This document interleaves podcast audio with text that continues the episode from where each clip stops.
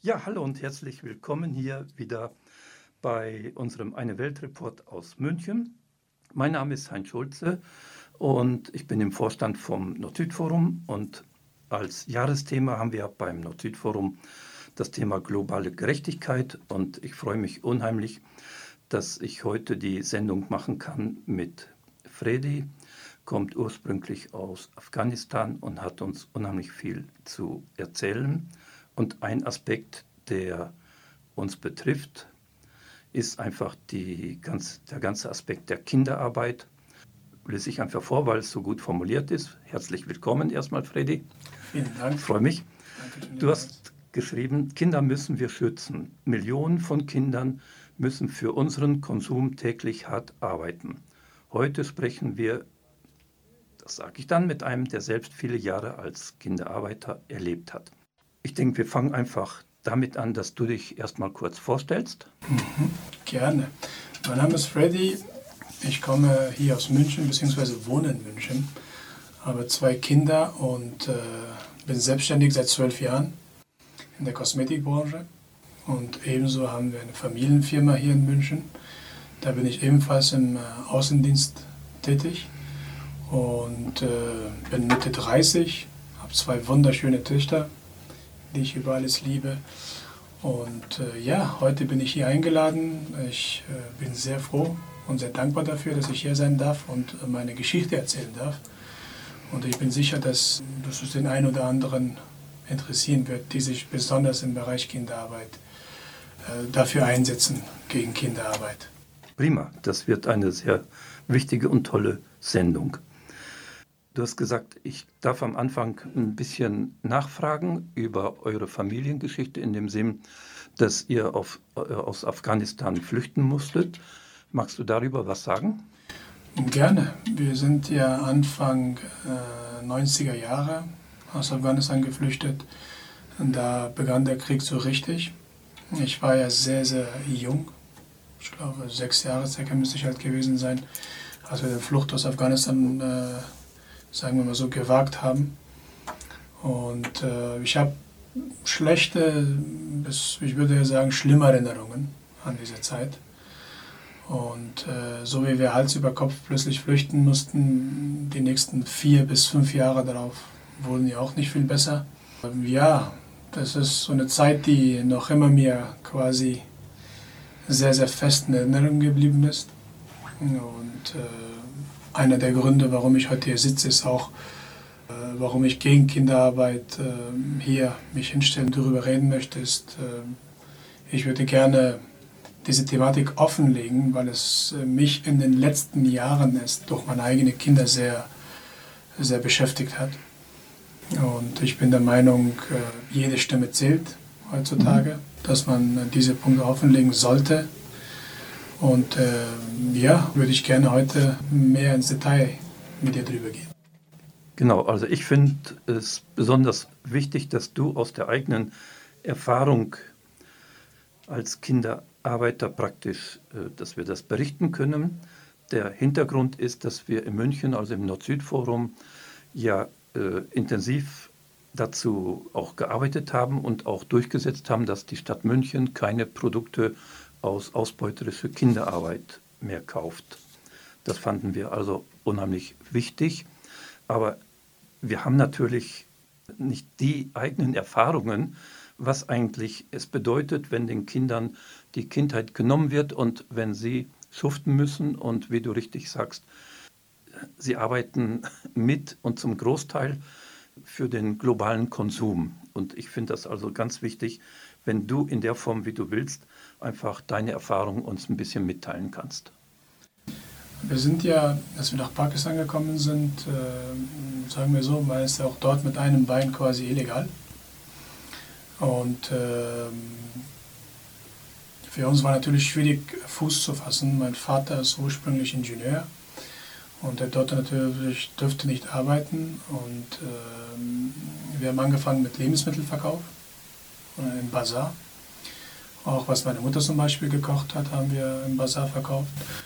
Und äh, mit der Zeit haben meine Onkels äh, mütterlicherseits damit begonnen, dann das, was sie in Afghanistan gemacht haben, die waren gelernte Schuster, dass sie dort dann äh, Geschäfte eröffnen, in denen wir dann äh, mit quasi integriert worden sind. Das ist äh, Schuhe produzieren. Und zwar im ganz altmodischen Sinne, das heißt alles reine Handarbeit. Und ja, und so durften wir dann damals äh, mitarbeiten oder mussten quasi mitarbeiten, damit wir etwas Geld verdienen konnten. Und äh, die Tage waren lang, sechs Tage die Woche, circa zwölf Stunden jeden Tag. Aber das musste einfach so sein. Damals, zur damaligen Zeit, hatten wir leider keine andere Wahl. Und Schule war nichts? Schule leider nicht. Nee. Mhm. Schule dürften wir nicht gehen, aber eine Privatschule konnten wir uns leider nicht leisten. Von daher blieb uns nur das übrig. Eigentlich sollte es ja auch vorübergehend sein, aber das hat sich immer mehr in die Länge gezogen. Und äh, ja, ich kann sagen, dass ich viele, viele Jahre, die ich dort als Kind arbeiten musste, ich war der Jüngste in der Familie damals. Äh, deswegen war vielleicht auch das unter anderem so schwierig für mich, das Ganze zu verstehen und äh, da mitzuarbeiten.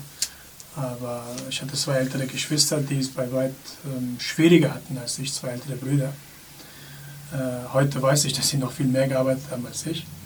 Aber da ich der Jüngste war, vermute ich, mh, hat mich das am meisten getroffen, würde ich sagen. Mhm. Und das noch äh, nachgefragt in der Situation, weil die Lebens- und Arbeitssituation in Pakistan im gerade auch informellen Sektor wirklich nicht äh, einfach war und ist. Und was ist dann das Besondere gewesen, dass ihr halb illegal quasi als Flüchtlinge dann in Pakistan arbeiten musstet, überleben musstet? War also, was weiß ich, was wir schon gehört haben, Schule war nicht möglich, Lebenssituation, Wohnsituation, Zugang zu Wasser, zu Essen, wie war das Ganze? Das, das ist eine sehr gute Frage, besonders die Wohnsituation. Wir haben äh, in einer Villa gelebt. Mhm. Das ist sehr lustig, weil von außen so schön eine Villa war.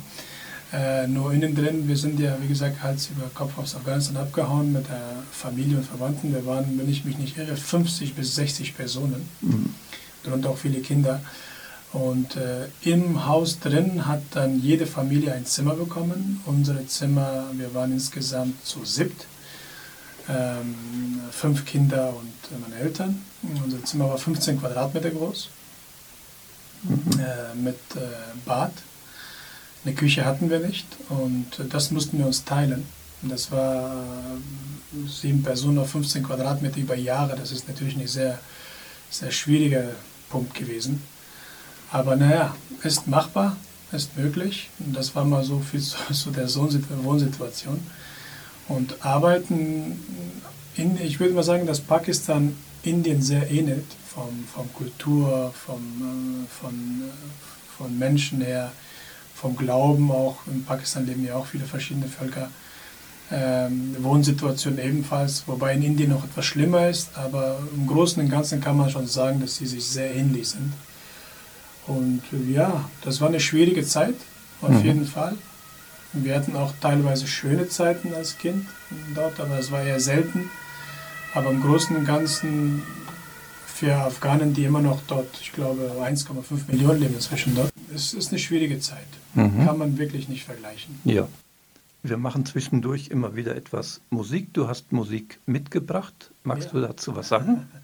Ja, Musik, es passt überhaupt nicht zu der Sendung, muss ich. Äh, passt nicht, aber ich habe es einfach mitgebracht, weil ähm, hier einer meiner Vorbilder, würde ich sagen, der, der Michael Bulli Herwig.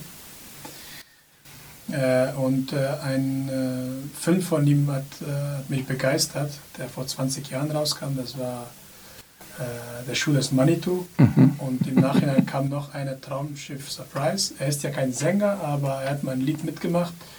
Das würde ich gerne mal spielen lassen. Super. Mhm. Ja, gerne.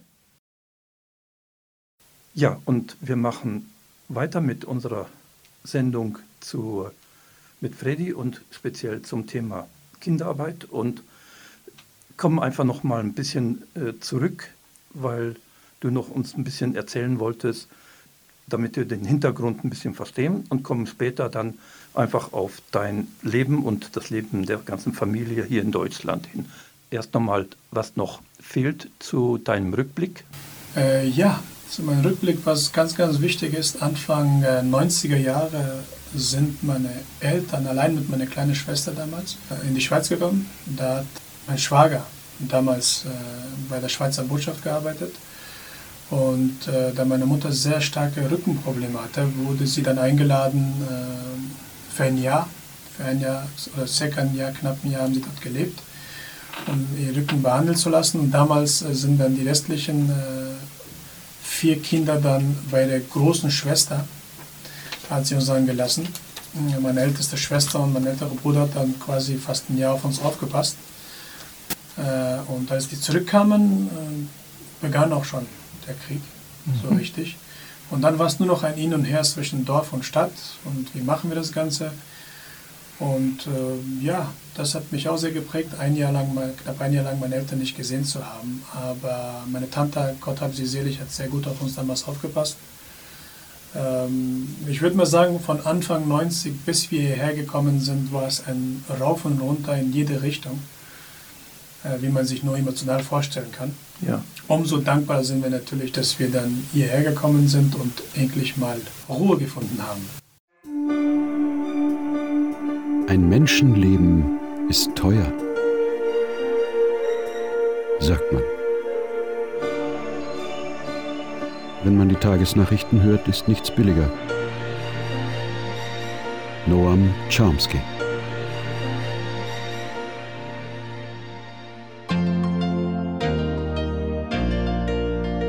Lora München auf der 92.4. Montag bis Freitag von 17 bis 24 Uhr.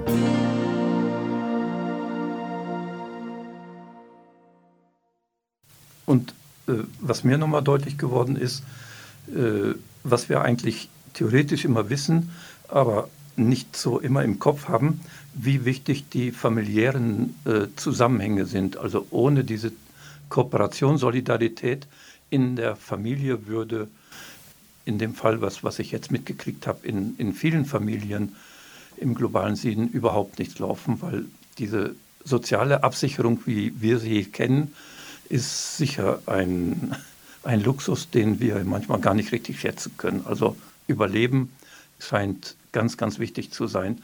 Die familiären Bande und die Kooperation untereinander. Ist das so? Das ist absolut richtig. Ich kann mich zu den äh, Dankbaren schätzen, weil äh, meine Eltern gebildet sind. Das ist ein sehr, sehr wichtiger Faktor. Das weiß ich heute umso mehr zu schätzen, wie wenn ich die Jugendlichen sehe, die auch alleine aus Afghanistan hierher kommen, ohne Begleitung, wie sehr wie verloren die sind. Wir haben eine sehr harte Erziehung erlebt äh, durch meinen Vater, aber ich würde auch sagen, altmodisch und aufrichtig. Mhm. Aufrichtigkeit, das ist das, was in unserer Familie eine sehr, sehr große Rolle spielt. Mhm.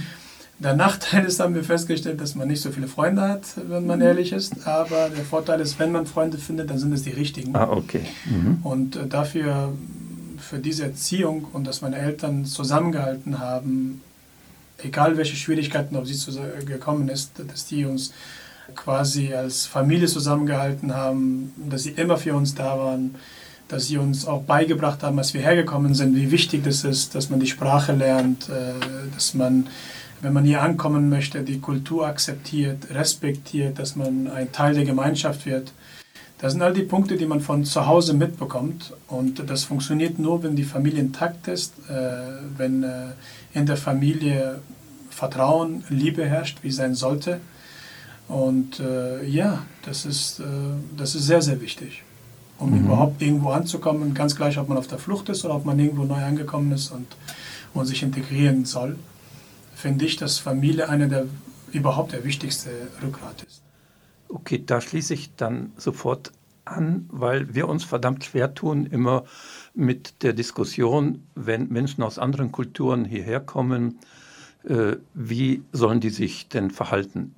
Integrieren, assimilieren, äh, eigene Netzwerke bilden und sich abschotten. Also wir sind da in, in, in einer gewissen Szene äh, ziemlich verunsichert worden äh, durch die ganze Diskussion, äh, ja, koloniale Denkvorstellungen, Weißsein-Vorstellungen. Wir äh, sollen uns unheimlich zurückhalten. Also ich frage einfach mal konkret, weil du das gerade angesprochen hast. Äh, Integration, ja, wenn ja, unter welchen Bedingungen? Das ist, sehr, das ist, ein sehr, breites Thema, ja, ja, muss man aber, sagen. Noch viel, ja. sehr viel, äh, vielseitig und vielschichtig. Ja, ja. Äh, ich komme nochmal darauf zurück, es ist bei uns der Grund, warum wir das geschafft haben, ist wirklich die Familie. Das ist ein sehr, sehr wichtiger Punkt. Und äh, ich muss sagen, wir hatten damals Glück, als wir hergekommen sind, 96, äh, gab es nicht so viele Flüchtlinge wie heute. Mhm. Also seit 2015 sind ja auf einmal sehr viele hierher gekommen und da war die Politik natürlich und äh, viele andere, würde ich mal sagen, damit komplett überfordert. Auch die Menschen. Äh, man sieht ja, was. Ich habe ja viele Flüchtlinge derzeit auch, 2015 sind auch aus meiner Familie einige Leute hergekommen, die ich dann begleiten müsste, so Behördengänge oder Botschaft. Ich habe da immer gesehen, was da los ist. Äh, und dass sie sich ausgeschlossen fühlen, dass die jahrelang warten, bis, äh, bis die arbeiten dürfen ja. oder Kurse mhm. nur halbherzig gemacht ja. werden. Ich glaube, da gibt es nicht äh, einen, einen Masterplan, wie man sich so verhalten hat, sondern was ich erfahren habe von meiner Situation aus, äh, Mitgefühl. Mhm. Mitgefühl und Verständnis. Wir haben damals sehr viel Mitgefühl und Verständnis in der Schule, im Fußballverein, mhm. im Freundeskreis, durch unsere Lehrer bekommen, was ich auch sehr, sehr wichtig finde. Dass, ich bin auch heute der Meinung, dass das einer der wichtigsten Punkte war, warum wir uns so gut integrieren konnten, weil damals äh, die Menschen um uns herum äh, Verständnis für uns hatten. Also wir haben mhm. uns angekommen gefühlt. Natürlich geht das ohne eigene Leistung nicht. Du musst dich natürlich bemühen, dass du dich integrierst und die Sprache lernst. Das heißt, ohne eigene Arbeit geht es nicht. Mhm. Da müssen die Menschen auch, äh, die Menschen auch willig sein.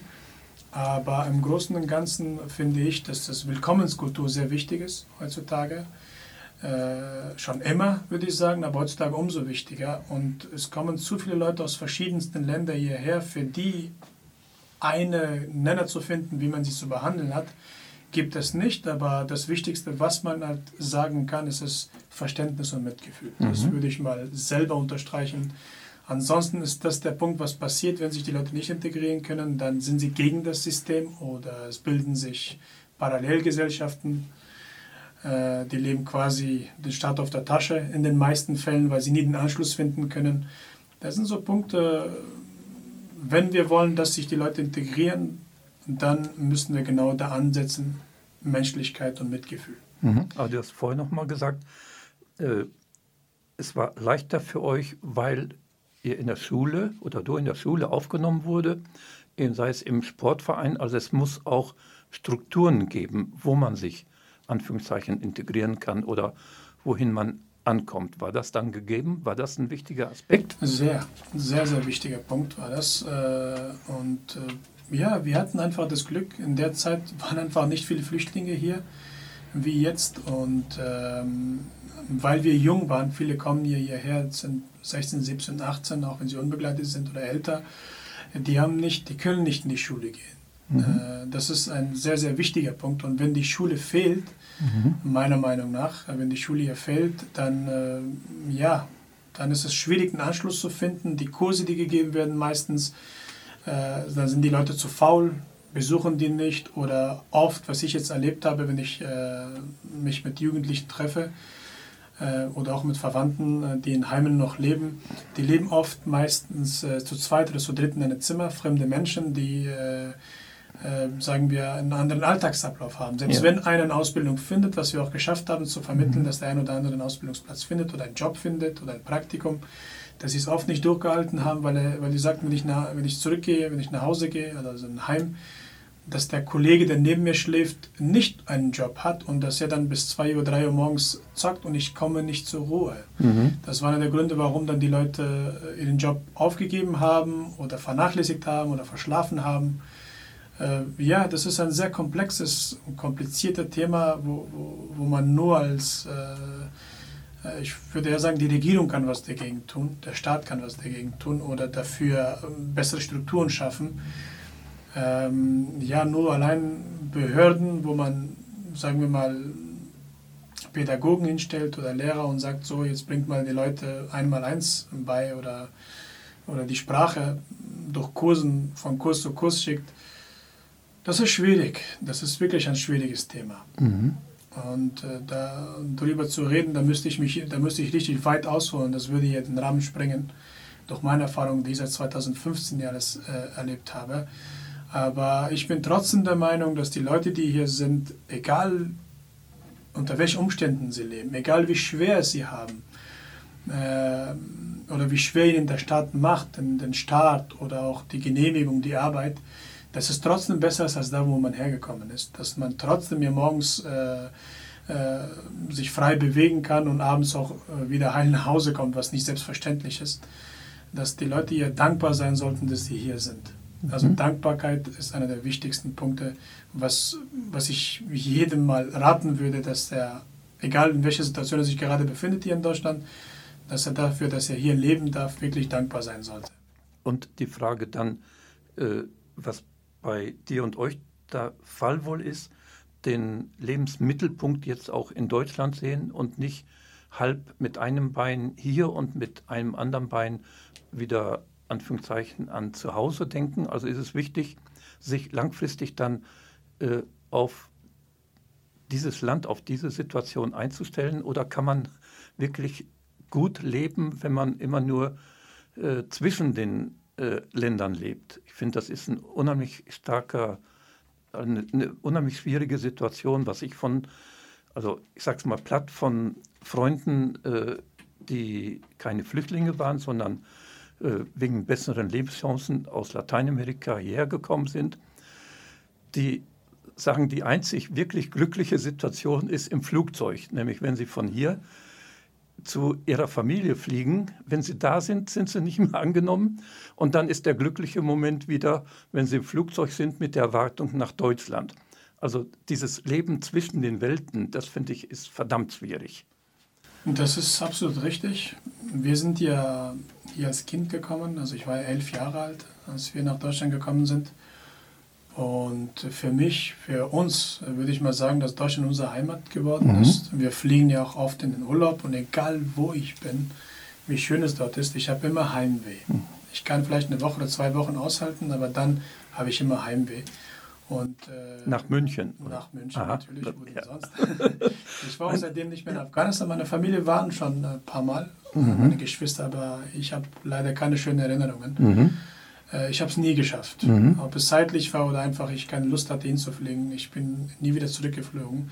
Ich liebe Afghanistan, ich liebe unsere Kultur. Äh, aber ich habe mit unserem Land nichts mehr viel am Hut, mhm. weil ich mhm. die meiste Zeit meines Lebens ja hier verbracht habe. Ich fühle mich hier heimisch. Und ähm, für die Menschen, die, die aus Ländern kommen, in denen es keinen Krieg gibt, jetzt, jetzt sagen wir mal so Wirtschaftsflüchtlinge, ja. würde ich mal sagen, mhm äh, das ist was ganz anderes als die, die kommen müssen, weil sie halt eben dort verfolgt werden ja. durch Krieg mhm. Äh, und andere Punkte äh, oder durch Religion halt eben ihr Land verlassen müssen, weil sie andere Standpunkte vertreten. Ähm, die, wenn die hierher kommen und sich zurechtfinden sollen oder müssen, das ist für die natürlich schwieriger, weil die keine andere Wahl haben. Die müssen ja hier bleiben. Ja. Die können nicht einfach mal so in den Urlaub zurück in die Heimat, weil die teilweise auch gar nicht dürfen. Mhm. Deren Pässe sind nicht ausgestellt oder dürfen das Land nicht verlassen, weil sie noch ihr Asylantrag noch nicht äh, ja. beendet worden ist. Schwieriger, schwieriger Punkt, aber ich bin der Meinung, äh, wenn man sich einmal zurechtgefunden hat, wenn man einmal sich zurechtgefunden hat und seinen Weg kennt, ist äh, egal wie die, wie die Politik Außenpolitik Deutschlands gerade funktioniert, ob jetzt Länder destabilisiert werden, das ist auch ein anderes, völlig anderes Thema. Mhm. Trotzdem sollte man meiner Meinung nach hier leben zu dürfen, ist wirklich äh, ein Privileg. Leben das, zu dürfen, ist ja. wirklich ein Privileg. Mhm. Und hier gibt es sehr gut, viele gute Menschen, gebildete Menschen. Hier ist Vielfalt, hier ist eigentlich alles geboten, was man möchte. Und man kann natürlich noch nebenbei seinen Urlaub machen, weltweit, wo auch immer man möchte. Gut, Aber wenn Corona ja, dazwischen kommt. Ja, das, ist, das ist was ganz, ganz anderes. Ja, ja. Das andere Thema. Wusste ja keiner vorher. Aber ja, ich bin der Meinung, hier leben zu dürfen, ist wirklich ein Privileg. Mhm. Dann zum Privileg ist auch, dass du tolle Musik gefunden hast. Und welche wäre dann die nächste? Äh, das ist eine italienische Sängerin. Das ist ein Lied, das ich gerne höre, aber irgendwie nie verstehe. Ich habe es auch nie gegoogelt. Ich habe Ende der 90er Jahre mal beim Schifffahrten im Starnberger See gearbeitet. Da haben wir gekellnert. Ich durfte es zwar nicht, war sehr jung, aber ähm, der damalige Pech hat uns halt einfach gelassen. Und äh, zwischen all den Disco-Musik lief mal genau dieses Lied und das hat mich, ich weiß nicht warum, es hat mich sehr berührt. Ich finde, dass es sehr entspannt ist. Ich mag das Lied. Ja, wir machen weiter und sind auch schon bald wieder am Ende. Du hast so viel Wichtiges zu erzählen. Freddy, jetzt äh, war ja einmal ein Wunsch von dir, dass du äh, sagst, warum jetzt engagierst du dich auch speziell für, das, für den ganzen Problemkreis äh, Kinderarbeit, ausbeuterische Kinderarbeit in dem Sinn und äh, seid auch dabei, einen Verein oder sowas zu gründen. Magst du darüber noch berichten? Äh, sehr gerne. Ich habe, wie ich schon bereits erwähnt habe, bei uns äh, in der Erziehung steht Ehrlichkeit ganz, ganz oben. Und deswegen möchte ich auch äh, ehrlich beantworten. Ich bin nicht dahergekommen, weil ich ein so toller Mensch bin, weil ich ein so guter Mensch bin und plötzlich die Welt für mich entdeckt habe und der Meinung bin, dass ich etwas gegen Kinderarbeit tun möchte oder müsse. Bei mir sich das eher ergeben durch meine eigene Tochter, die in meinem Alter kam, würde ich mal sagen als äh, die Thematik äh, begann, weil ich, äh, ich eigentlich vor, schon immer vor diesem Thema weggelaufen bin. Ich habe es versucht zu verdrängen, zu vergessen, weil es einfach schreckliche Jahre waren.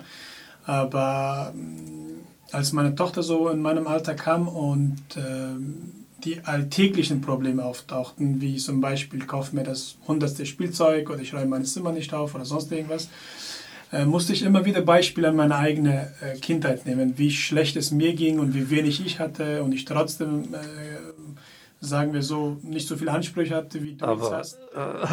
Das taugt doch nicht, oder? Das, das taugt wirklich nicht. Aber ich bin damit zum ersten Mal in Berührung gekommen. Ja, das, wovor jetzt, ich mich schon okay. immer versteckt habe, was ich immer quasi verdrängt habe, ist dann so auf diese Weise hochgekommen. Und äh, ich muss sagen, ich habe ja diese Zeit einfach gehasst. Ich wollte es vergessen.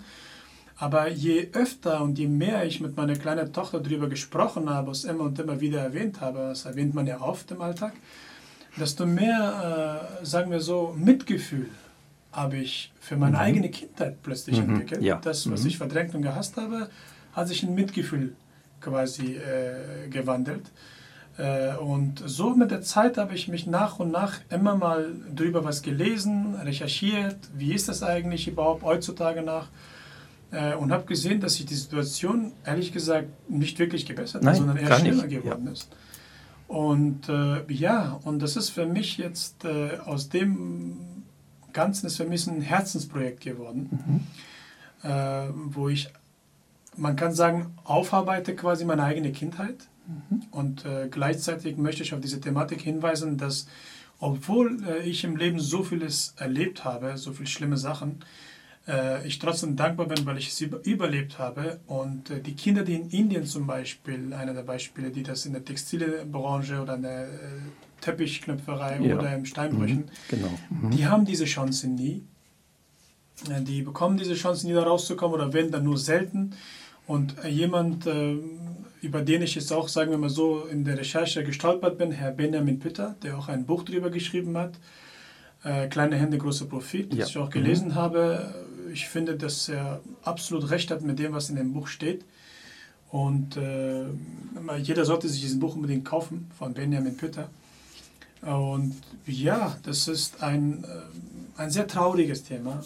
Und äh, ich hoffe natürlich, dass ich, da ich es selber in der ähnlichen Situation erlebt habe, äh, vielleicht mehr Menschen dafür sensibilisieren kann, äh, dass, äh, sich für diese Thematik mehr zu öffnen. Und ich möchte auch selber äh, gerne in diese Richtung einen Verein gründen, weil ich äh, aus eigener Erfahrung denke, dass das, was der Herr Benjamin Pitter macht, gut ist, aber es ist noch nicht bei der Gesellschaft in der Mitte angekommen, weil es einfach mm, zu weit weg ist von allem. Mhm. Niemand will was damit zu tun haben. Also die Leute wollen ein fertiges Produkt in der Hand und nicht äh, nur traurige Bilder. Ja. Auch wenn wir ein nicht kommerzielles Radio sind, heißt das nicht, dass wir kein Geld brauchen.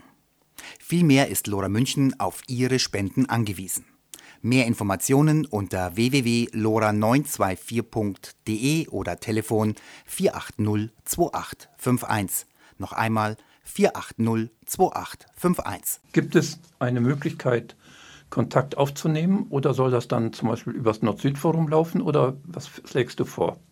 Das soll über Nord-Süd-Forum laufen und wir haben ja bereits auch äh, mit Herrn äh, Benjamin Pütter zu meinem Glück tatsächlich am 16.09. ein Treffen äh, gefunden, wo wir mal uns unterhalten.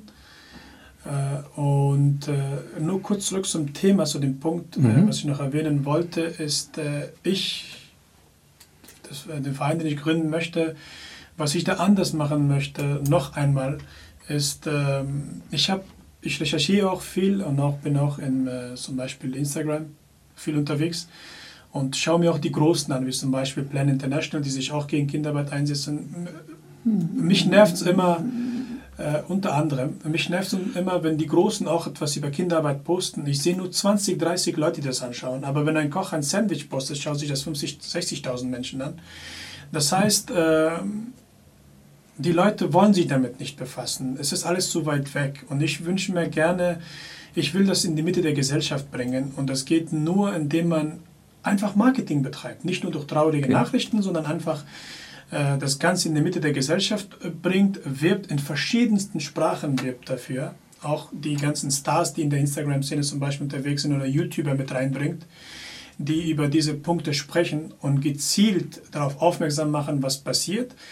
Und äh, wie gesagt, der Endverbraucher interessiert sich trotzdem, also die Mehrheit interessiert sich leider dafür nicht. Deswegen würde ich gerne einen äh, quasi selbst etwas entwerfen, wo wir quasi dem, dem Endverbraucher die Möglichkeit geben, wenn du einen Schuh in der Hand hältst, da ist Kinderarbeit drin und da ist nicht. Also so mhm. brauchen das die Leute, damit sie ein paar Euro mehr bezahlen für etwas, wo drin ist wo nicht drin ist, eventuell nicht drin ist oder auch, wie gesagt, das ist äh, Vertrauenssache bei den äh, Endverbraucher. Das braucht aber Zeit und Entwicklung und da wünsche ich mir, dass der ein oder andere vielleicht ehrenamtlich sich Zeit nimmt und mit mir das Ganze angeht, sei es Plakat entwerfen, Homepage und so weiter und so fort.